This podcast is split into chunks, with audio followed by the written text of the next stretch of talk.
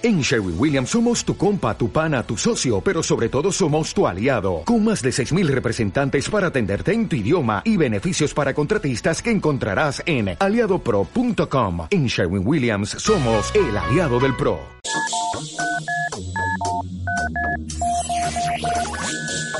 Son las 8. Las 8. Sintonizas Rack Mallorca. Mayor Mallorca. 89.2. 89.2 FM. FM. Sidecars en concierto presenta Gira Teatros 2019.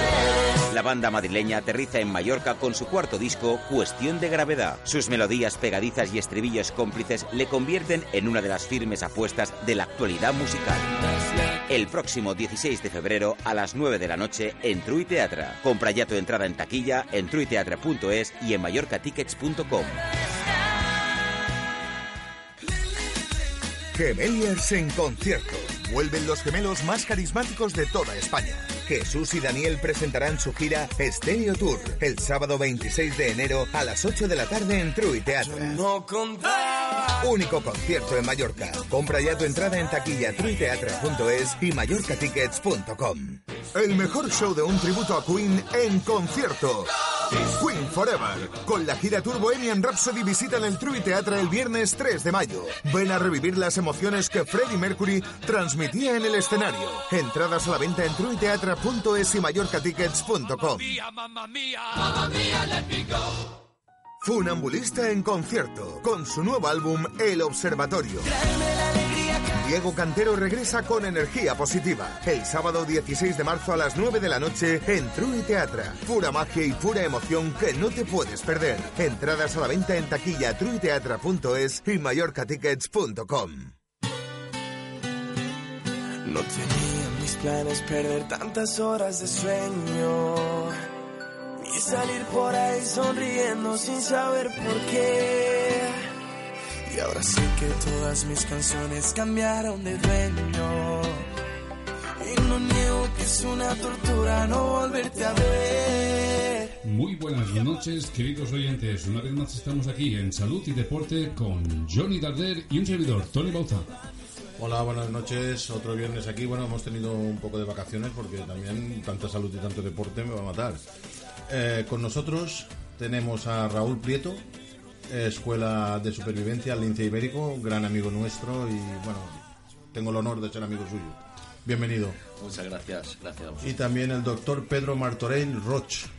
Bienvenido, doctor. Gracias. Procederemos primero con la entrevista de, de Raúl Prieto y luego pasaremos con el doctor Roch, que también tuvo unas iniciativas sociales o intentó hacer unas iniciativas sociales que le fueron frenadas, que después también me gustaría comentar. Bueno, y empezamos esta interesantísima entrevista porque el mundo de la supervivencia y el deporte al aire libre es fantástico, es fascinante. Escúchame, haber sobrevivido en mi colegio en Suecia a 25 grados bajo cero, soy un puta superviviente ya. Solo con eso. Bueno, lo importante es que de alguna forma la juventud hoy se está perdiendo el medio natural. Eh, De hecho, hay niños que nunca han visto ni siquiera una gallina. Raúl. Efectivamente, hay... nos pasa muchas veces que no saben de dónde vienen las cosas. eh, nos pasa sobre todo cuando hacemos eh, actividades de fuego por fricción o fuegos primitivos, que los chavales se creen que las cerillas o los mecheros han estado toda la vida y que el fuego sale de ahí. O sea, es un poco penoso. Peor es cuando se creen que los huevos salen del Mercadona. Del Mercadona, sí. Bueno, eh, ¿cómo te defines? Bueno, me Voy a dar varias, varias Sí. opciones. Escúchame. Como superviviente, puedes darme un referente, por ejemplo, y qué es para ti para la supervivencia. ¿Cómo te defines? Bueno, yo me defino como un aventurero en, en la búsqueda de la aventura constante, ¿no? Eh, he tenido una vida de trabajo de sol a sol desde muy pequeño y decidí pues cambiar de vida y empezar a, vivir un poco más, ¿no? Entonces me defino como aventurero, como deportista y como alguien que quiere transmitir, que quiere dejar un legado a futuras generaciones. Referentes, pues referentes podría tener muchos, pero no son los referentes que la gente espera, espera que diga, ¿no? Que son los referentes televisivos. No tengo ningún referente televisivo, pero sí que tengo referentes eh, a nivel personal, como puede ser cualquier pescador, cualquier pastor que, que viva en el medio natural y que se sepa desenvolver, ¿no? Eso para mí son las son mis, mis fuentes de inspiración.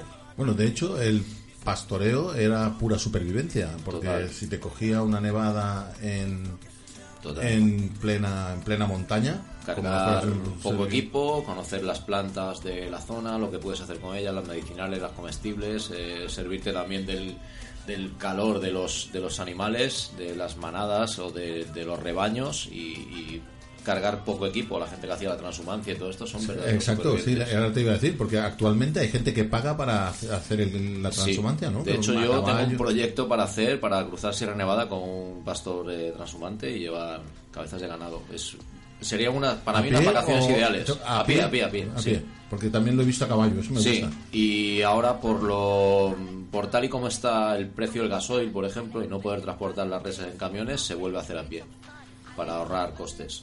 Es decir, para ahorrar cosas volvemos al Ah, pasado. Volvemos al pasado. Es decir, me conviene empezar a aprender a hacer fuego. porque no sale a cuentas ser pastor ahora mismo.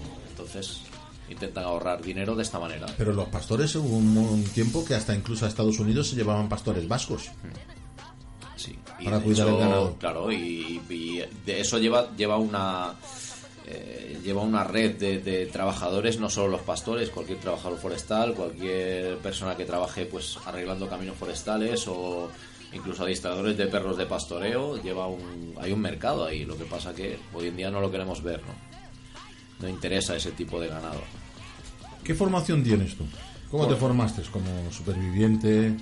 Bueno, no me considero tampoco superviviente, me considero eh, un autodidacta de en muchas materias, me formé en parte en la, en la compañía de operaciones especiales, Boinas Verdes, y tengo Es esa decir, fuiste formación... guerrillero. Sí, fui guerrillero y, y tengo esa formación militar, pero aparte de ahí pues he visitado todas las escuelas posibles que hay en España de supervivencia, que no hay muchas, son cuatro o cinco, y, y después mucha formación autodidacta, mucho preguntar, mucho mm, hablar con el hombre mayor que está haciendo cestos en un garaje o pasar por un puerto pesquero y ver a alguien fabricando una NASA y preguntar. Y sobre todo muchísimas, muchísimas horas de monte, muchísimas horas de montaña, incontables. Sí, creo que tú eres muy aficionado a irte con tu hija al monte, ¿no? Y a pasarte Sí, cuando incluso no es- noches. Sí, cuando no estoy trabajando, pues eh, hago descanso, pero en el mismo sitio, sí, montaña. Yo la ciudad es poco. ¿Por qué enseñar la supervivencia en la actualidad? Pues por principalmente porque solo tenemos un planeta y nos lo estamos cepillando entre todos. O sea, eh, hay una falta de conciencia muy grande y, y he trabajado en muchas otras cosas, en empresas eh, normales y corrientes de cualquier otro trabajo y al final he decidido que, que quiero hacer algo con mi vida y que me gustaría dejar un legado y qué mejor legado que la, que la conservación de la naturaleza y tal, ¿no? Entonces, eh, por llevar un poco ese mensaje y, y por es decir, vivir. eh, en vez de, de, de hablar tanto como hace mucha gente que tal, Hacer. tú eres un hombre de hechos, Sí. no palabras. Sí. Eso creo que lo lleva tatuado nuestra amiga Zen en un brazo. Así es, tenemos a, seguramente Asten debe estar escuchándonos o por lo menos debe estar a punto de, de sintonizar con nosotros. Pues mira Raúl, ah, ¿qué cinco indicaciones nos darías a todos, a todos los seres de este planeta para poder tener una probabilidad de sobrevivir en un ambiente natural si no tuviéramos nada? Lo primero, si, bueno, saber si estamos en solitario o estamos en, en grupo. Lo primero sería cuidar del que tienes al lado, si tienes, si es que estás en grupo. Porque la fuerza de la, de la tribu o de la manada siempre facilita mucho la supervivencia. La supervivencia en solitario es bastante complicada. La formación es muy importante, la formación es muy importante y hoy en día tenemos muchos medios eh, a nuestro alcance en internet para mirar qué tiempo va a hacer, eh, saber qué materiales tenemos que llevar. El equipo es importante, pero el mayor equipo es el conocimiento. Cuanto más sepas, menos necesitas. Entonces es trabajar y no sobrepasar tus límites y estudiar lo que realmente vas a... dónde te vas a meter. Luego queremos saber la supervivencia en el mar. La supervivencia en el mar es muy Porque compleja. esa era la, lo que, la que preguntábamos ahora, digamos, era supervivencia urbana. ¿Cómo sobrevivir en un medio urbano? Esto, Yo, a mí me sueltas en la Plaza de España y lo paso mal. ya, ya, Me sueltas pero en medio del desierto, no, pero en la Plaza de España lo en paso la mal. Plaza España, pero hay que sobrevivir.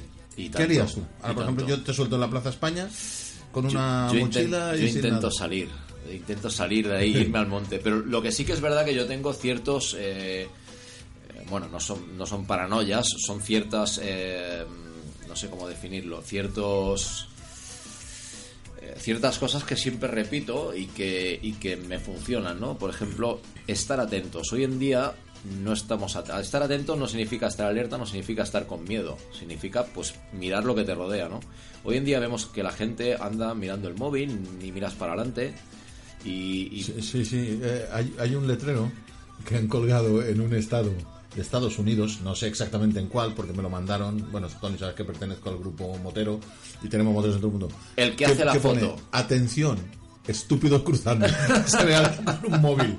Pero esto lo han colgado en un pueblo, ¿eh? Con dos cojones, el sheriff. Pues esto, por ejemplo, el estar alerta, pues es una de las cosas que yo siempre hago, ¿no? Yo, por ejemplo, voy a una cafetería a tomarme un café y la gente pues entra y a lo mejor directamente se pone a ver el fútbol. Yo me pongo a ver dónde está la salida de emergencia, donde hay un extintor o donde o nunca me siento de espaldas a la puerta, por ejemplo. Como norma de seguridad, eh, porque pensamos que cuando pasa algo alguien va a venir a arreglarlo, ¿no? Sea la policía, los bomberos, la ambulancia o tal. Y muchas veces se pueden evitar muchas, muchos percances simplemente con tener atención. Oye, pues mira, atención. tenemos a un oyente que, que es militar profesional. Además iba al colegio conmigo, al mismo colegio que el nuestro. A Pío 12. A Pío 12, sí. Saludos, Andreu. Ah, un saludo. Eh, De Pío 12 solo salimos lo mejor. bueno, y en el mar. ¿Tienes experiencia? Sí, bueno, tengo algo de experiencia, no como marinero, pero sí que he hecho formación de supervivencia en mar y he hecho, y he hecho cursos también. Y, bueno, es, el mar es el medio más complicado y el medio que menos depende de la formación que tengamos. O sea, depende de los medios que tengamos. Si no tienes una balsa o no tienes un chaleco, pues es muy difícil sobrevivir en el mar. Eh, los peligros son prácticamente los mismos que en tierra y las desventajas es que tienes mucha agua pero no te la puedes beber. Esa sería una de ellas. La exposición solar sería otra. El ahogamiento, evidentemente. Entonces es muy complicado la supervivencia en mar. Sí, porque mucha gente, por ejemplo, yo he trabajado en barcos. De los 17 a los 26 años trabajé en barcos. Conozco un poco el medio. Pero la gente se cree que porque te caigas al agua te vas a salvar. No es verdad. La hipotermia te mata. La hipotermia te mata y todo, todo. Eh, incluso el miedo, si tú entras en shock no te puedes mover y al final te vas para abajo. La- el tema del frío, por ejemplo, son lo que hablábamos antes, Tony, se puede entrenar el tema del frío. Yo, a mí, bueno, vosotros lo sabéis, no me veréis nunca en manga larga y, y yo tengo bastante, bastante aguante para el frío, pero hay cosas que no las puedes... O sea, yo necesito beber, como cualquier otra persona. Si bebes agua del mar, pues... eh, Mueres. Bueno, sí, o mueres o te pones muy malo, pero sí, tiene entre 33 y 39 gramos de sal por litro y si podemos, bueno, el doctor lo sabrá mejor que yo, un máximo de 10 diarios para estar sanos, ¿no? Pequeños sorbitas, ¿no? Muy Sí, pequeños pero, sorbitos. pero al final te deshidrata, es un arma de doble filo, estás bebiendo más sal de la que puedes eh, digerir, de la que puedes procesar y al final te vas a deshidratar igual. Entonces es un poco complejo. Una muerte horrible. Sí, Y luego los tiburones. Bueno, de hecho, Sí. El, el único animal que me da miedo, ¿eh? Qué miedo les tengo. de hecho, en el momento en que el cuerpo humano alcanza los 28 grados, te mueres. Directamente. Bueno, Tanto la hipertermia como la, como la hipotermia, los dos son, son factores a tener en cuenta siempre. Que la gente se confía y, se, y parece que en Mallorca no puede morir de frío, por ejemplo. Y Sí, sí, ahora mismo te vas al Pub Mayor o te vas a Soria, En- no importa irte muy arriba. en Palma mismo, Y- cada año, la gente que duerme en la calle fallecen. Fallecen. Fallece gente en la calle. Aunque parezca absurdo, fallecen de frío. Sí. Por la noche se mueren de frío. Em, otra pregunta que te quería hacer. ¿En qué consiste tu día a día como profesional del sector? ¿Se puede vivir de esto? Es- claro, es una pregunta porque mucha gente dirá, hostia, ahora, Te lo- te- ahora quiero ser superviviente. Sí, quiero, quiero ser instructor de supervivencia y vivir bien. Bueno, pues mm, para compaginar, por ejemplo, ahora mismo vengo 10 horas de cargar muebles. O sea, imagínate si se puede vivir, ¿no? Tienes que buscarte otras alternativas y otras historias. No se puede vivir de, esto, por lo menos de la manera que yo lo tengo enfocado.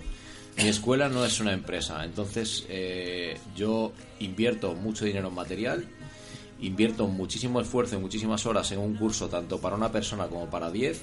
Entonces, si me quisiera hacer rico, montaría otra cosa, está claro. Es muy difícil vivir de esto.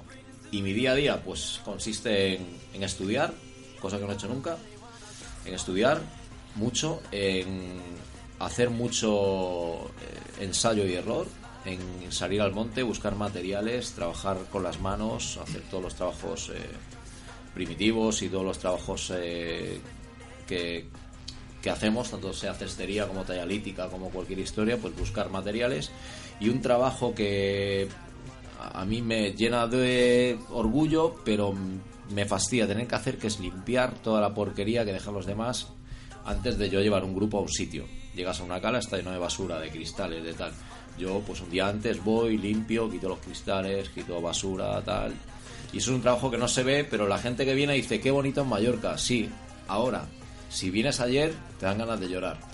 Y Lo, que no puedo Lleva entender muchas horas. es que, además, esto sale, sale, no sé si os habéis fijado, sale mucho en Facebook, ¿no? Sale un perro, dice, y se ve la playa Sí, llena, llena- porquería. llena de basura. Dice, y a mí no me dejan ir a la playa para que no la ensucien. Sí. Pero es que aquí hay gente con una mentalidad que se creen que Maya no la pagamos nosotros. Se creen que Maya es algo que lo paga algún país extranjero y entonces esta gente viene y limpia. Como algunos que tiran las cosas y dicen, pero ¿por qué lo tiras al suelo? Y dice, hombre, ha sido el trabajo al de Maya, no te preocupes. Hay otros trabajos que se pueden hacer. ¿eh? A lo mejor si en vez de estar quitando toda la mierda de la playa que dejan, lo podrían dedicar a, yo qué sé, a, a cualquier otra cosa. El problema es que todo es una rueda y todos estamos en el mismo barco eh, y estemos haciendo lo que estemos haciendo. O sea, tú al final comes pescado y el mar está lleno de plástico. Y el, y- Por ejemplo. Y es, eh, o sea, todo vamos a lo mismo. Las aguas contaminadas y todo lo demás. Es, bueno, las expediciones por el Ebro hemos chocado con el kayak con un coche sumergido. O sea, alguien que se le ocurrió tirarlo ahí por, por no llevarlo al desguace. Y Sí, esto se es- ve en los torrentes aquí. Esto es una pena. Y eso es exactamente lo que encontraron cuando se fueron a la fosa marina más profunda del planeta. Una botella de plástico. Raúl, tu trabajo es mucho más que salir de la civilización y vivir una aventura. ¿Qué nos dices de la responsabilidad cara a los peligros que pueden acontecer? Pues como os comentaba, el tema de, por ejemplo, cuando trabajamos con grupos con familias y con grupos con niños y tal, eh, minimizamos al máximo los peligros que podamos encontrar que no deberían estar, como tema cristales y tema historia de estas, y después miramos muy bien las edades y miramos muy bien las capacidades de cada persona antes de meterlos en, un sitio concreto, ¿no? Si, miramos, si es un grupo de niños, tienen que venir acompañados con los padres, hacemos los cursos familiares, sitios más facilitos, en verano sitios con acceso a agua, siempre tenemos agua de repuesto, botiquín, líneas de escape preparadas y a medida que los cursos se van intensificando y se van haciendo más más duros, pues tenemos eh, contacto por radio con un equipo que nos pueda sacar en caso de... O sea, intentamos no depender de si pasa algo, llamamos al 112 y ya está, apañado. No, no, eso no, no va con nosotros. Si estamos trabajando en el fondo de un barranco, tenemos tres líneas de cuerdas, tenemos material de escalada para cualquier evacuación y, y bueno, intentamos minimizarlo sin enlatar la supervivencia. La gente que está allí realmente ve que está en el medio natural y que está viviendo una aventura real. No estamos haciendo fuego en un garaje, por ejemplo. Eh, exacto. Sí, sí. Sí. O, en un polideportivo. Estamos, claro, estamos en el ambiente, puedes estar eh, haciendo tecnologías primitivas dentro de una cueva, y pero tienes todo lo que tienes que tener. Si estás en agosto, allí hay 20 litros de agua. O sea, intentamos minimizar siempre. Hablamos de un trabajo muy exigente para el que hay que estar muy bien preparado. ¿En qué consiste la formación que se recibe? ¿En qué se rigen los cursos y los programas que impartes en tu escuela? ¿Qué niveles hay? También niños y unidades familiares. Es decir, Sí. yo puedo venir con mi, toda mi familia y si hay suerte De hecho, hay- por ahí por el hay mucha gente que- pues, algún día. Hay mucha gente que viene a un curso familiar y. Bueno, y al revés también, pero hay gente que viene a un curso familiar y dice: A mí me ha encantado, me lo he pasado muy bien, los niños también, la mujer ha disfrutado mucho, pero yo quiero un poco más de caña. Claro, con el niño no puedes, pero yo quiero un poco más de caña. Bueno, pues esa persona vuelve eh, solo o en otro grupo a un curso más, más exigente. Se hace lo mismo con los niños que con los adultos, lo que pasa es que vamos al ritmo de los niños cuando, cuando, cuando hay niños. Vamos un poco más a su ritmo, dejamos más tiempo para que se explayen también y tal. Y las temáticas, todo es teórico práctico y las temáticas son un poco más, eh, más para ellos. Pero al final las, son las mismas, ¿eh? O sea, Los niños lo disfrutan. muchísimo. Parece mentira, porque es que claro, tú hoy en día un niño para todos nosotros o para el 90% de nosotros es un ser que está delante de una, de una pantalla de ordenador o con un móvil, con unos cascos puestos y tirado en la cama. Sí, cuando, cuando, cuando lo fácil es eso, sí. O sea, hay padres que, que los aparcan eh, frente de la tele y bueno, y mientras el niño no se queje, pues es que está bien, está disfrutando. Bueno, sí, está disfrutando, pero puede hacer muchas más cosas. Eh, no tiene por qué gustar la montaña, cualquier otro deporte, salir al parque, no sé, cualquier otra cosa. Pero los niños son mucho más capaces de lo que nosotros pensamos y se descubren eh, habilidades que estaban ahí, que estaban, que son, que estaban ahí ocultas y de repente pues el niño coge un trozo de cerámica y te sabe pues eh, modelar, te sabe pintar eh, arte rupestre, te sabe hacer cestería. Ostras, qué listo es el niño. Claro, pero si es que estaba ahí. Lo que pasa que hay que sacarlo. Y esta es una oportunidad buena para, para poder sacarlo. Y en cuanto a los niveles, pues empezamos un poco con una iniciación a la supervivencia, en el que vemos unos cuantos temas, pasamos a un curso de dos días, que son 48 horas ya viviendo en el monte y tal, durmiendo al raso y durmiendo con, con improvisados, en el que hacemos cerca de 40 temas. Después pasamos a un curso avanzado en el que se evalúa un poco lo aprendido en el básico, se empiezan a quitar herramientas e intentamos salir con lo mínimo y después el, el curso avanza, el curso extremo que ya se va sin nada, se intenta buscar autosuficiencia, siempre con, con la seguridad y con un equipo que está ahí. Sí, exacto de- lo que tú decías, que en la cueva hay agua. Sí. Pero no lo saben, o sea, tú vas con el factor sí, sí. psicológico y tú sabes que, vale, no nos va a hacer según qué, pero tampoco lo sabes. Entonces, llegas allí, por ejemplo, en el extremo no hay saco de dormir, sea diciembre o sea julio, da igual, no hay saco de dormir. Pero ya tienen los conocimientos para, Para no morir de frío. sitio, para fabricarte algo, Efectivamente. poder dormir. ¿Se puede hacer esto? Claro, claro. Yo ahora, por ejemplo, es, un ejemplo, ¿no? Me voy al campo, me pilla la noche, me pierdo.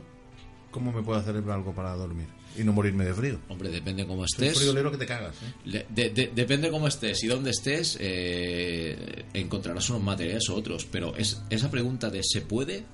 ¿Cómo lo hacía el hombre primitivo? Claro que se puede.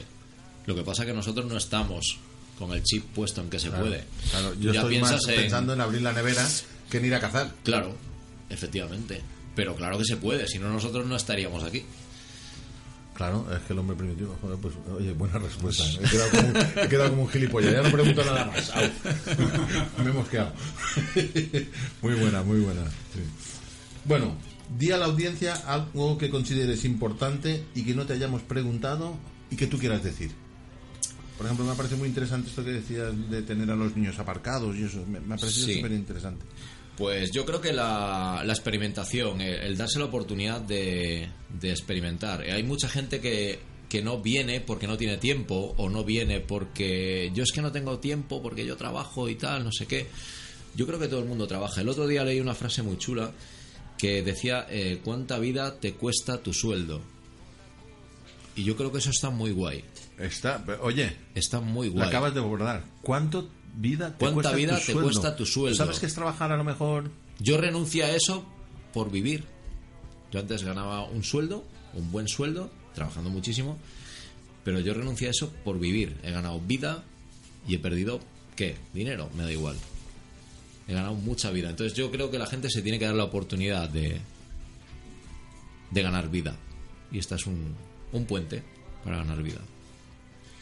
Este programa ha valido la pena solamente por esta frase, Raúl. Sí, En serio. ¿Cuánto te cuesta? eh, ¿Cuánta acordé. vida te cuesta tu sueldo? Tu sueldo, tú. Pues a mí me cuesta un pastón, yo no voy a dejarlo toda la vida ahí. Tú estás vendiendo lo mejor que tienes para un sueldo, que es tu tiempo. Sí, sí, sí. Entonces, eh, Y escúchame, y cuando ya me retiran, porque ya no soy útil, tengo tiempo, lo que ya no tengo las fuerzas. ¿No habéis Y- pensado a esto? y- es la putada más grande del mundo. Es decir, cuando y estás fuerte, ahora, Sí, sí, sí, sí, ahora me tendrían que soltar. ¿No? O con 40 años, o 30. La gente tendría que empezar a trabajar a los 50. Y luego hay una cosa que... Que ya no tienes fuerzas para hacer cosas. que hacían nuestros abuelos y nosotros no lo hacemos. Nosotros consumimos sin, sin pensar. Yo fabrico muchísimas cosas que tengo en mi casa. Yo me fabrico muebles, me fabrico eh, cosas que no que, que en vez de comprarlas lo que hago es invertir mi tiempo en aprender un oficio, un oficio antiguo casi olvidado y hacerme pues una silla, una mesa, un y, y eso también, eh, quieras que no, eh, mueve la rueda de no tanto consumir por consumir. Intentar reciclar también materiales. Tenemos muchas más cosas de las que necesitamos. Sí. Pero tenemos una mentalidad que es, no tengo todo lo que quiero, pero quiero todo lo que tengo. Eso también es, es importante. Es decir, la gente se mata por conservar, yo qué sé, un televisor de no sé cuántas pulgadas. Y al final a ti te hacen un regalo material y eso pasa. Las experiencias quedan siempre. Pero un regalo material, Sí, te puedes cansar de él. sí. O a veces no te ha pasado nunca que tienes una cosa en casa y dices, ¿este quién coño me lo dio? ¿Y para qué sirve? Y lo sabes. Claro, es que no sabes ni para qué coño sirve, pero es bonito. Queda bien allí. Sí. Bueno, pues eh, ha sido un placer, Raúl. Espero que te quedes ahora para disfrutar de las explicaciones de nuestro querido doctor Pedro, que nos va a explicar muchas cosas sobre el colon. Y es que en el colon eh, vive una población, sobre todo, de, de bacterias, porque tenemos que hacernos una idea. Hay una bacteria por cada célula humana. Somos una simbiosis, realmente el especie humano es una simbiosis de especies que cohabitan en un saco de piel llamado ser humano. Y muy bien, doctor. ¿Qué tal? ¿Cómo estás? ¿Preparado? Pues muy bien, un poco preocupado después de la conversación de Raúl, que nos ha dejado impresionados. Creo que lo nuestro es como mucho más aburrido, mucho menos interesante. No, no, no te Y- creas. Todo, todo es interesante, lo que pasa que lo de Raúl sale más fuera de lo común, de lo que solemos hacer. Eh, pero sale fuera de lo común porque Dentro no somos lo que- capaces, porque no somos capaces de irnos un sábado, un domingo, coger una mochila, irnos a la escuela de supervivencia y pasar una aventura. Porque preferimos quedarnos en casa viendo la tele y ver esa aventura que está viviendo Fran de la jungla en Taiwán, que no he estado en mi puta vida en Taiwán. Yo qué coño sé qué pasa en Taiwán. Por ejemplo, perdón por los tacos al director que siempre me da la bulla por eso. Bueno, vamos a empezar. Eh, doctor Pedro Martorell, hablando en serio, eh, bienvenido. Eh, creo que es, usted trabaja en el Centro Armonía, ¿verdad? Sí. ¿Qué es la hidroterapia de colon? ¿Qué es la hidroterapia de colon? Pues la hidroterapia de colon, fijándonos en su nombre, es una terapia a base de agua. O sea, es utilizar el agua para buscarle una finalidad terapéutica, ¿vale? Entonces, la hidroterapia de colon, y yendo ahora a lo primitivo que decía antes nuestro amigo, es un tipo, una técnica, una forma de utilizar el agua que se viene eh, que el ser humano viene utilizando desde la, desde la prehistoria. Hay, hay, hay documentación de que durante épocas totalmente prehistóricas, casi como tú decías, ya se utilizaba lo que es la irrigación de agua por vía rectal para invadir el colon y para hacer el efecto de arrastre, que en el fondo es lo que pretendemos. O sea, un enema de nosotros. toda la vida. Una lavativa, un enema. Sí, sí, de me acuerdo. Mi, mi abuela era muy aficionada. Cuando, Como te despistaran, ya tenías una enchufada. cuando hablamos de hidroterapia de colon, de la máquina de hidroterapia de colon, etcétera, siempre en el fondo resumimos diciendo que es una lavativa industrial. ¿eh? O sea, todo lo que es el montaje de la hidroterapia de colon no deja de ser lo que tenemos imaginado o visto desde la prehistoria. Por ejemplo, el, el- el- el faraón siempre hacía su deposición provocada por una irrigación previa. Esto inspirándose en el ave del, de- en el ibis, que era el ave, el ave sagrada del Nilo, se dieron cuenta que el, el iris para defecar siempre se introducía agua en la cloaca rectal, que- que es lo que sería nuestra ampolla rectal, y a partir de esta de esta circulación de agua, entonces hacía una deposición. Entonces el faraón llegó a la conclusión, a sus médicos, de que era la forma natural y divina de, de cagar. A partir de aquí estamos hablando de la época del faraón, del que quieras, de Ramsés II, de cualquiera de los pues, faraones de hace varios miles Es de años. interesante las lavativas de mi abuela. Entonces, la, hidroterapia de colon es la máquina, es la, la- la lavativa industrial. O sea, partimos de esto. O sea, simplemente agua, circuito, que es el colon, y utilizar este agua para crear una movilización de lo que queramos crear. Ya hablando luego de flora bacteriana, hablando de materiales de depósito, de todo lo que queráis. ¿Por qué hacer una hidroterapia de colon? ¿Cuál es su función que no hayas comentado hasta ahora? ¿Cuál es su función exacta? Bueno, a ver, la hidroterapia de colon... Aparte de cagar. quizás- bo- sí, cagar. Eh, digamos que el usuario de... No es ninguna palabrota. No es ninguna palabrota, es una, Es algo que un, se hace, acto se un acto fisiológico absolutamente imprescindible y necesario. Eh, la hidroterapia de colon, mm, digamos que hay dos tipos de usuarios. El paciente, la persona que tiene una enfermedad, la, paci- la persona que tiene una alteración de su fisiología o de su funcionamiento físico en general, y la persona absolutamente sana que utiliza la hidroterapia de colon como una medida para mejorar determinadas situaciones. ¿no? Entonces hay que partir de la base del enfermo y de la persona sana.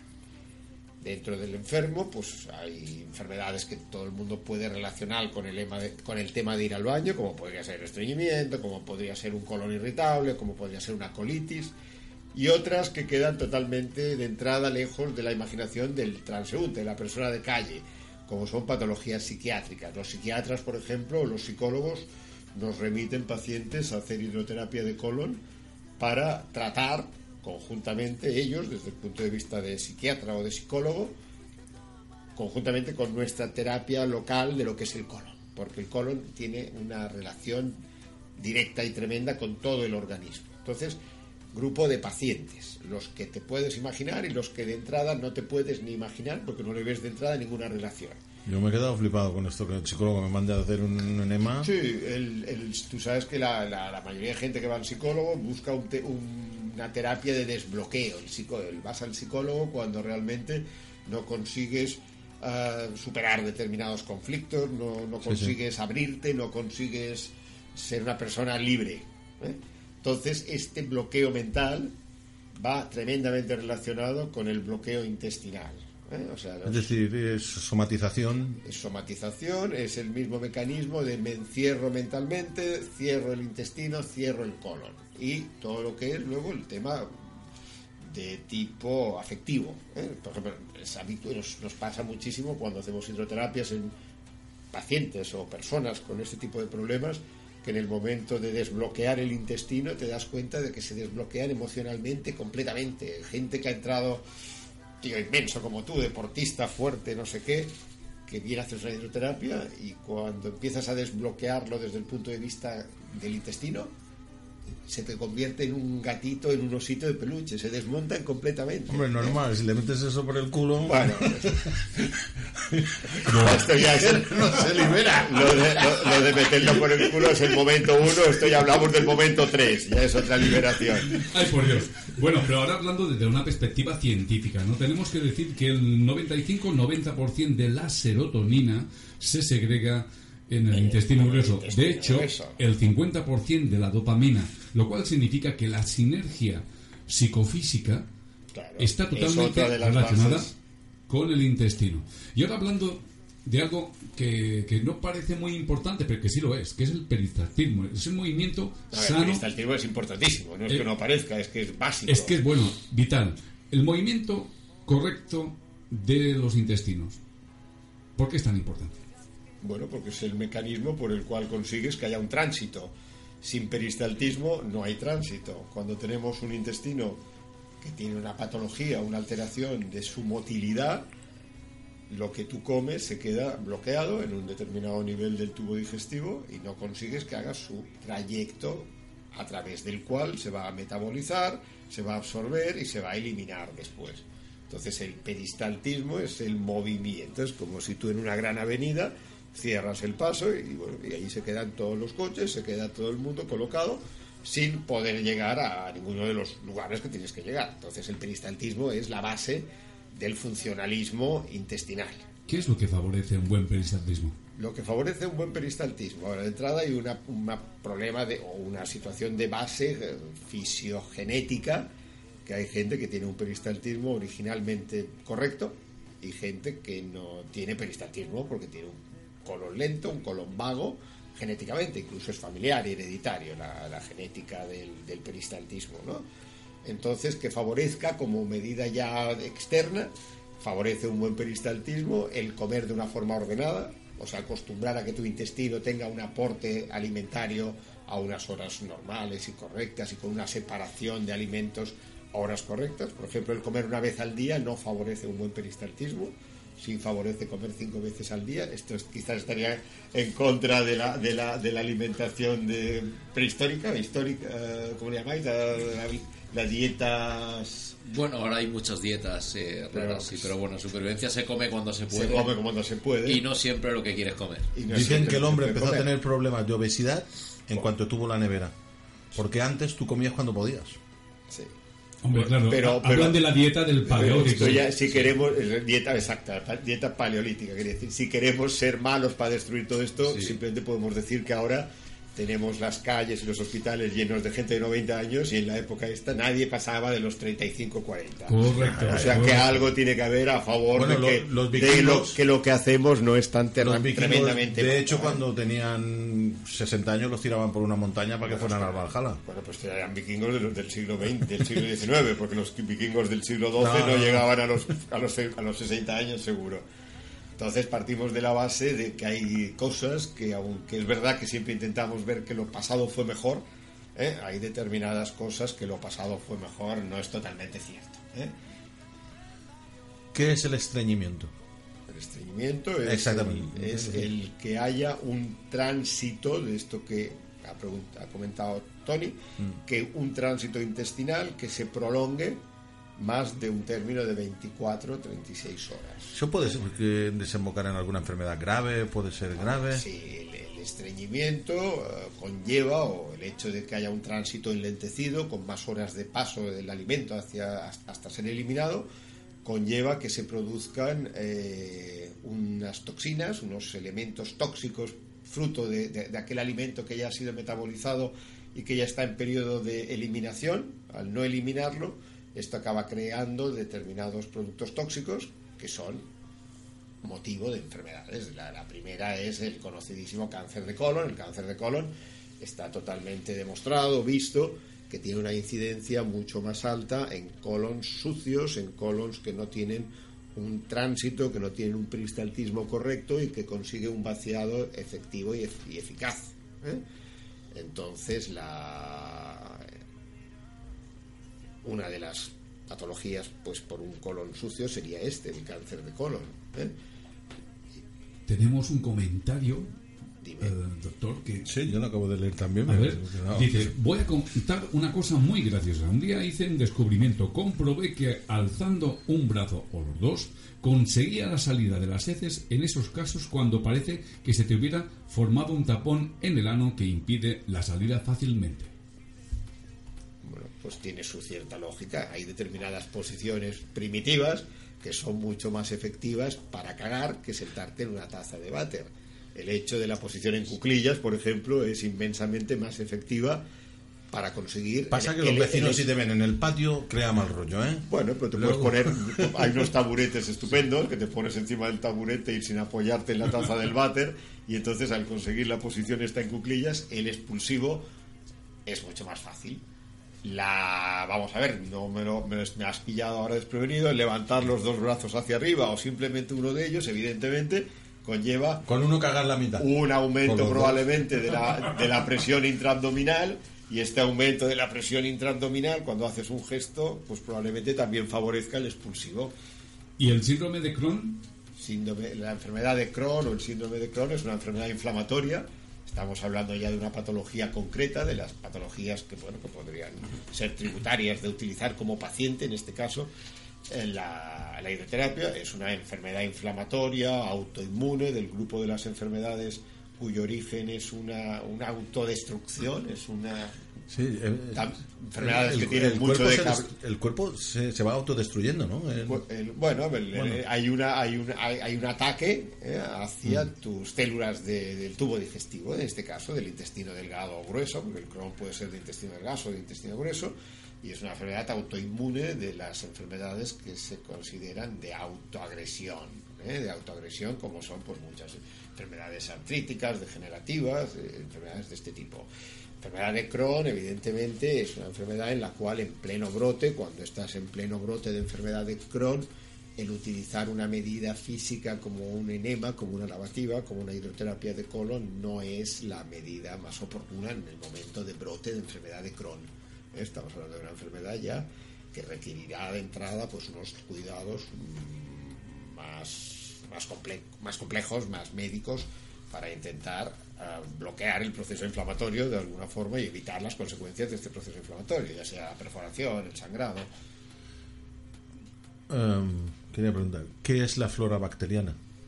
Bueno, pues ¿Esto qué es lo que regamos con la, los la bioflora, que es un tema que hace unos años, yo he vivido hace unos años, era un tema absolutamente eh, del mundo de la medicina natural, de lo que era la medicina homeopática, la naturopatía, la medicina de tipo un poco lo que llamamos o lo que se llama o se da a llamar medicina alternativa. Sí. ¿eh? Pues esta gente hace muchos años que empezó a darse cuenta de que las, el, el intestino toda- y, y- y todas las cavidades del cuerpo humano están habitadas por bacterias, por distintos tipos de bacterias. ¿eh?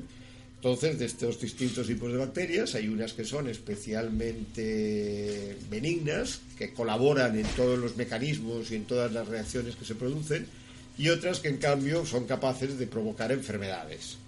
Entonces, la flora bacteriana, la bioflora, es el tipo de bacterias que conviven, que están en las distintas partes del cuerpo, en este caso en el colon, sería la bioflora bacteriana de colon, y que se, de cierta forma natural, tiene tendencia a estabilizarse, a tener una, un equilibrio entre ellas que permitan el buen funcionamiento. Pero evidentemente este equilibrio depende mucho del tipo de alimentación. Hay determinados alimentos, determinadas formas de vida y de alimentación que conllevan una flora bacteriana más beneficiosa o una flora bacteriana incluso perjudicial. ¿eh? Y No, bueno, pues no, como no. te decía, el- lo que antes era un tema como de medicina muy determinada, una medicina esta que llamamos alternativa, actualmente en cualquier centro sanitario, en cualquier centro de primera línea, se está trabajando con la bioflora, con las bacterias, para mantener un cuerpo, mantener una situación de salud favorable. ¿eh? O sea que la bioflora es el tipo de bacterias que viven en las distintas cavidades del cuerpo humano. Yo ahora la pregunta es, ¿por qué se forman los gases intestinales? Que no veas en una cena lo mal que quedas. Con los gases intestinales, y que algunos tienen un olor adecuado, soportable, y otros absolutamente insoportable. Esto mola en el autobús, te dejan espacio. Pues los gases intestinales son exactamente lo mismo que cuando este se encuentra una cabra en el monte que apesta. Los materiales cuando inician la putrefacción se producen gas. La putrefacción va acompañada de eliminación de gas. Entonces las bacterias que crean la putrefacción son las que crean los gases intestinales. ¿eh? Los malos olientes. Hay otros menos malos olientes que Sí, diremos sí. cuáles todos los vegetales, la, la- la metabolización de la, de la celulosa produce gas. Entonces son gases. O sea, los gases se producen por distintos mecanismos o distintas formas de origen. La metabolización de la celulosa. Y Pero estos a los que te referías tú, los muy malolientes, y refiriendo además a la flora bacteriana que has hablado antes, son la consecuencia de que la flora de putrefacción, acompañada de un tiempo de tránsito largo, hace que la cabra que recién muerta no huele, al cabo de X horas de estar con bacterias y pudriéndose, crea gas y es un gas maloliente por putrefacción. O sea que el gas es la putrefacción de lo que hemos comido, del alimento que hay dentro del intestino. Tenemos varias preguntas. De Fina Verdú, una oyente y además una persona que le conoce y ha sido clienta suya además. ¿Así? Eh, dice una pregunta, ¿cada cuánto tiempo tiene que realizarse una limpieza de colon? Y otra, ¿hay que tomar probióticos después de realizarse una hidroterapia de colon? Pues el tiempo depende absolutamente de lo que, del motivo por el cual tú vengas a hacerte la hidroterapia de colon. La hidroterapia de colon del paciente, de la persona que viene por una enfermedad, pongámonos por caso una enfermedad o una alteración muy frecuente, el estreñimiento. ¿eh? Alguien que nunca se ha hecho una hidroterapia y que viene para in- iniciar un tratamiento de estreñimiento. Entonces, en este caso, normalmente pues, se hacen unas, pongamos, tres hidroterapias eh, en una primera hidroterapia, una segunda al cabo de unos días después de haber cambiado el ritmo de alimentación, introduciendo algún producto para mejorar este estreñimiento, en este caso hablamos de estreñimiento, hemos dicho, y una tercera hidroterapia al cabo de un mes, 40 días. En este caso hablamos tres hidroterapias. Si tú te haces una hidroterapia que llamamos detox o una hidroterapia de tipo profiláctica para no llegar a una situación de patología digestiva y tal, en este caso pues se hace con un ritmo de una o dos veces al año de forma aprovechando incluso ya dependiendo de, distintas escuelas aprovechando la época de la primavera, que es una época muy propicia para hacerse una hidroterapia, o la época de otoño, ¿eh? igual que en el momento de sembrar, de podar o de hacer cualquier actividad que tenga relación con la vida, que tenga relación con algo que se mueve y que funciona y que tiene una dependencia de, por ejemplo, de, la luna o del tiempo o de los, o de los ritmos del año. La hidroterapia de colon afecta de forma drástica a la microflora y de qué forma se puede después repoblar. Sería la pregunta de Fina de hace un momento. Evidentemente la hidroterapia de colon afecta totalmente la microflora. La hidroterapia de colon es como un tsunami para la flora del colon. El plan, la idea base es arrasar con toda la flora para volver a empezar. Cuando nosotros hacemos una hidroterapia, tú imagínate, es como si coges la manguera o coges la catcher y empiezas a darle catcher pues al suelo de, de, un garaje, ¿vale? Evidentemente arrasas con el material que hay por allí de paso, arrasas con la placa de material de depósito, que es una placa que, para que puedas hacerte la idea, es como la placa que hay en un tubo, una cañería antigua, vieja, que tiene una placa que ocupa espacio. De cal.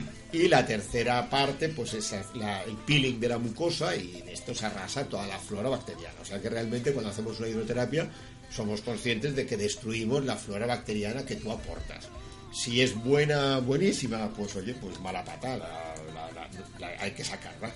Si es una flora con problemas, con dilbacteriosis, con una flora que no es la que conviene, pues es a lo que vamos, a quitarla.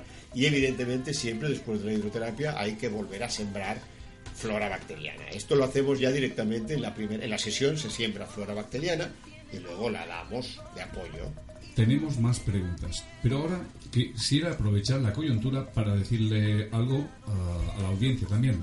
sabemos que en Alemania actualmente están tratando ah, la obesidad repoblando. Sabemos, te refieres a ti y a quién más. yo no tenía ni idea de lo que hacían en Alemania. A, todos, a todos los que leemos prensa científica por la mañana a las cinco y media de la mañana. O sea, tú.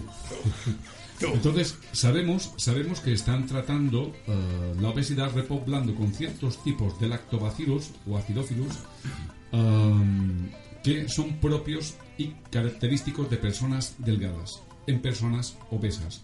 Eso lo descubrieron cuando vieron que las obesas que se comían las heces de las ratitas delgadas se ponían a adelgazar a pesar de que seguían comiendo lo mismo. Entonces, se dieron cuenta de esto y lo aplicaron en seres humanos y se dieron cuenta de que repoblando con un determinado tipo de bacilos los intestinos se podía conseguir combatir la obesidad. ¿Sí? Pues me has dejado. Dime, dime. El único que le prensa por la mañana es este, si la gente le boxeo. De hecho, hay dos concretos. Uno es el Lactobacillus gasseri y el otro es el Rhamnasus, que al parecer son los, que los dos que más efecto tienen de ese tipo.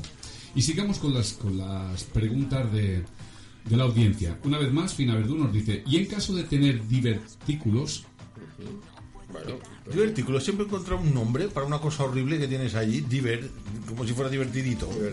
no, es jodido. Bueno, el, divertículo es simplemente unos pequeños sáculos, unas pequeñas herniaciones de la pared del intestino. ¿Divertido no es? que no tiene ninguna gracia, porque además encima se pueden perforar y te pueden fastidiar y acabar ¿A qué le puso un nombre divertículo? Una peritonitis. Entonces el divertículo lo que tiene, como cualquier recoveco, es que recoge material, es un sitio típico de siembra o de depósito de pequeñas semillas. De hecho, a la gente con divertículo lo primero que le prohibimos es que tome semillas, unas pepitas de, kiwi, por ejemplo, kiwi con las pepitas típicas que encontramos siempre en los divertículos perforados, o semillas de, uva o semillas de cualquier producto que tenga sésamo. Ah, ¿Por qué? Porque se acumulan en estos divertículos. Entonces la hidroterapia es una de las opciones muy adecuadas y muy, muy efectivas para que la gente que tenga divertículos se mantenga en divertículos sin tener diverticulitis, que es la inflamación o la perforación del divertículo. Entonces sí, la hidroterapia evidentemente está muy indicada en gente con divertículos. Mm, tengo una pregunta yo aquí. ¿Cómo mantener la microflora bacteriana en forma? En forma, dándole de comer lo que ella quiere para estar, en- para estar, para estar bien nutrida. Creo que en un momento dado ya hemos comentado que la flora bacteriana... La Los flora- L casitos esos que te venden en la farmacia, en los supermercados, Bueno, algo. Bueno, los, los, lo- la- la- aunque ¿Qué te tenga, tenga mala fama, pero la flora las bueno, No sí, pasa nada. No Sí, pasa sí, nada. No, sigo no. sin oír. La flora bacteriana que venden en, los supermercados, lo que hace unos años empezamos a oír, ya está, sí funciona.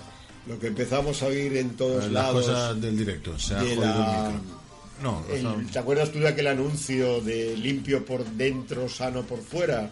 Sí, ¿eh? Y cuando empezaron a vender los yogures, los bios, los bifidus, los actibeles. Exacto, ¿eh? sí, sí, sí, sí, como el que lo Pues realmente las campañas publicitarias de este tipo, que provenían de campañas norteamericanas, que fueron los primeros en empezar a utilizar la flora bacteriana como un tratamiento, como una forma de mejorar la calidad de vida y la calidad local y la calidad de vida, eh, se descubrió que realmente sí, el hecho de tomar aporte de bacterias de forma alimentaria mejoraba muchísimo la flora bacteriana del, huésped. ¿eh? O sea que realmente es una forma de mantener la flora bacteriana, de, de aumentar, de mantener. Es como ir resembrando ¿eh? el- el producto que ya tienes. Lo que pasa que la flora bacteriana también se, ah, se destruye o se, ma- o se equilibra dependiendo de lo que tú comas habitualmente. O sea, por ejemplo, una comida muy rica en proteína animal, o sea, el carnívoro, carnívoro por excelencia, acaba teniendo un tipo de flora bacteriana que no es la que llamamos conveniente, no es la flora bacteriana esta del lactobacilos, del acidófilos lactobacilos, porque la flora la, la proteína animal conlleva el crecimiento del tipo de bacterias que se alimentan de proteína animal. Con lo cual, inevitablemente, para mantener, que tú decías, una flora bacteriana de las que consideramos buenas, correctas, convenientes, necesita fibra. La flora bacteriana que nos gusta, la que, que consideramos que es saludable, requiere aporte de fibra, de fibra vegetal, de fibra ah, que puedes utilizar vegetal directamente de vegetales frescos vivos, fruta, verdura o de cereales, pero necesita fibra. ¿Qué es la autointoxicación? Si es etílica, sé lo que es. He pillado cada Si una. es, si es colónica, no. No. La autointoxicación es que en el momento en que tenemos material de depósito, en el momento en que hay heces que, según el tránsito que decías tú, Tony, según la- el peristaltismo, no, no hacen un recorrido en el tiempo que toca, este material que se va depositando o que va acumulando produce derivados nitrogenados, lo que llamamos lo que sería el NH3, el, derivados con alto índice de nitrógeno. Entonces, este nitrógeno se absorbe a través de la pared intestinal. Cuanto más putrefacción, cuanto más material de depósito hay, más absorción de nitrógeno. Pasa a través de la vena, de la, vena, de la vena porta al hígado. El hígado tiene que metabolizar estos derivados nitrogenados. El hígado es un filtro. Y un hígado sano con un aporte de nitrógeno correcto consigue metabolizar este- este- esta toxina de la que tú hablas, del autor. Cuando el hígado no es un hígado sano, por ejemplo en un paciente cirrótico, en un paciente que tiene una insuficiencia hepática, o cuando esto lo juntas a unos niveles muy altos de derivados nitrogenados, entonces se crea la autointoxicación, que es lo que en el cirrótico conocemos como la encefalopatía hepática, en el momento en que hay un, circulando por sangre unos niveles muy altos de derivados nitrogenados y te crean pues la patología de la encefalopatía hepática. El- lo de la autointoxicación esta es lo que se está utilizando. Últimamente la hidroterapia de colon ha cogido un- una gran audiencia en el mundo del deporte. Los, los deportistas de élite, la gente que quiere conseguir mejores tiempos, quiere conseguir un rendimiento, rendimiento físico superior, mira muchísimo el tema de la intoxicación, el tema de, de, detox. O sea, ellos hacen un tipo de dieta, un tipo de alimentación basada en tener el mínimo de estos elementos tóxicos que son los que te hacen perder los tiempos, te hacen perder la efectividad. Entonces, el deportista busca precisamente bajar estos niveles de derivados nitrogenados que provienen del tubo digestivo, del colon, para no llegar a esta situación que evidentemente no llegarían de encefalopatía hepática, pero sí de que esta autointoxicación les baje niveles. ¿eh? Bueno, tenemos una pregunta que es de Cristian Fernández. Nos dice, ¿son realmente efectivos los yogures bífidos o son un tema de marketing para vender? No, está demostrado, es lo, lo que comentábamos hace un momento, que en estudios, ya te digo, basados en los primeros momentos en que salieron todos los productos de este tipo de, de- de bacterias provenientes de derivados de- lácteos, se eh, demostró que sí, que los yogures tienen efecto y funcionan y siguen teniendo sentido tomar aportes de, de bacterias en forma de yogur o en forma de cualquier tipo de fermentado. ¿eh? Tú sabes esto, Fernández, era, si tú coges como, como hacían antiguamente o como hacíamos en las casas antiguamente, coges un yogur y siembras el yogur en otro producto lácteo y lo pones a una temperatura determinada, de nuevo aquellas bacterias se regeneran y crean yogur. Es la forma de hacer queso, la forma de hacer cualquier producto de este tipo. ¿eh? Entonces, ah, sí, los derivados lácteos con bacterias tienen sentido y funcionan. Luego mm, hay otra pregunta de Fina Verdú que es, ¿puede hacerse una limpieza de colon con el intestino permeable? Sí, sí, porque la- el, intestino permeable es que hay, es que es un intestino que tiene una patología inflamatoria, la permeabilidad del intestino viene asociada a patologías inflamatorias y entonces la hidroterapia y el utilizar luego productos de sellado, como se utilizan, fármacos o preparados que, con- que llamamos fármacos de sellado, mejoran de forma importante y de forma efectiva y real el- el- la, la permeabilidad colónica, que es una patología inflamatoria del colon. ¿eh? Sí, la respuesta es que sí. ¿Qué relación hay en la, entre la cándida y la permeabilidad de- del intestino? Parece que el colon habitado por cándidas aumenta la- la- esta permeabilidad patológica que decimos. ¿eh? La cándida es, una, es, una, es un hongo, es una bacteria oportunista y em- dificulta el- o empeora el funcionamiento colónico y el- uno de, uno de los factores que altera es la permeabilidad. Dos minutitos y terminará la entrevista de hoy. Y está apurando. Yo tengo una pregunta que es, ¿y con el sistema linfático? ¿Qué tiene que ver? Con el sistema linfático. El sistema linfático es el origen, es la, puerta de entrada del mundo de la inmunidad. ¿eh? La, linfa es, la sangre líquida blanca que inicia, inicia el proceso de la inmunidad. Entonces, la flora bacteriana y el colon, que es de donde se origina la mayor parte de la linfa del organismo,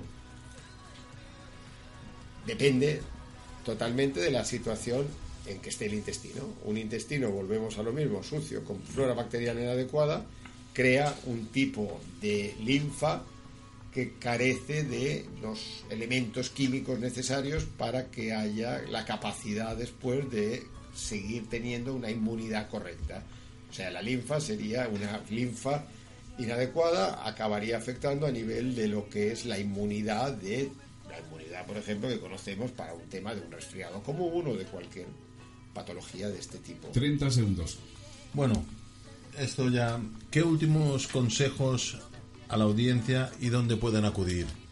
Bueno, hay varios centros en Palma donde se hace hidroterapia. Según di el los tuyo, usuarios tuyo. habituales, todo Vale, el mundo vale dice casa, que las mejores hidros son las que hacemos nosotros. y- Ahí, ahí, y sí, la- tendrá, pues la audiencia tendrá que venir a probarlo. Si nos puedes decir el sitio donde Bueno, está. no, nosotros trabajamos en Centro Armonía, que es una clínica en la cual eh, trabajo yo conjuntamente con varios terapeutas y un otro médico, Felipe Ramis, y está en calle Margarita Caimari, eh, detrás de la Plaza España, al lado de la estación, del Parc de las Estaciones, y ahí os esperamos para cuando queráis hacer vuestra primera hidro. Pues bueno, yo lo de la hidro me ha parecido todo menos lo de cariñoso. No me ha gustado nada. esto. Bueno, le ponemos, le ponemos mucho cariño en la, en la primera, en la primera penetración. No te preocupes, que todo el mundo viene muy asustado y luego les acaba gustando a todos. Damas y caballeros, nos tenemos que despedir. Johnny, siempre un honor estar a tu lado. Querido doctor, gracias por estar aquí. Buenas noches a todos y muchas gracias. Mañana torrada solidaria en el comedor Tardón. Ahí os esperamos, Raúl. Un placer tenerte. Gracias, hermano. Yo sin ti me ahogo y sin saber. Y la verdad es que no sé qué hacer si te vas. Porque eres para mí la luz que a mí me guía y en mi caminar. La bendita locura de mi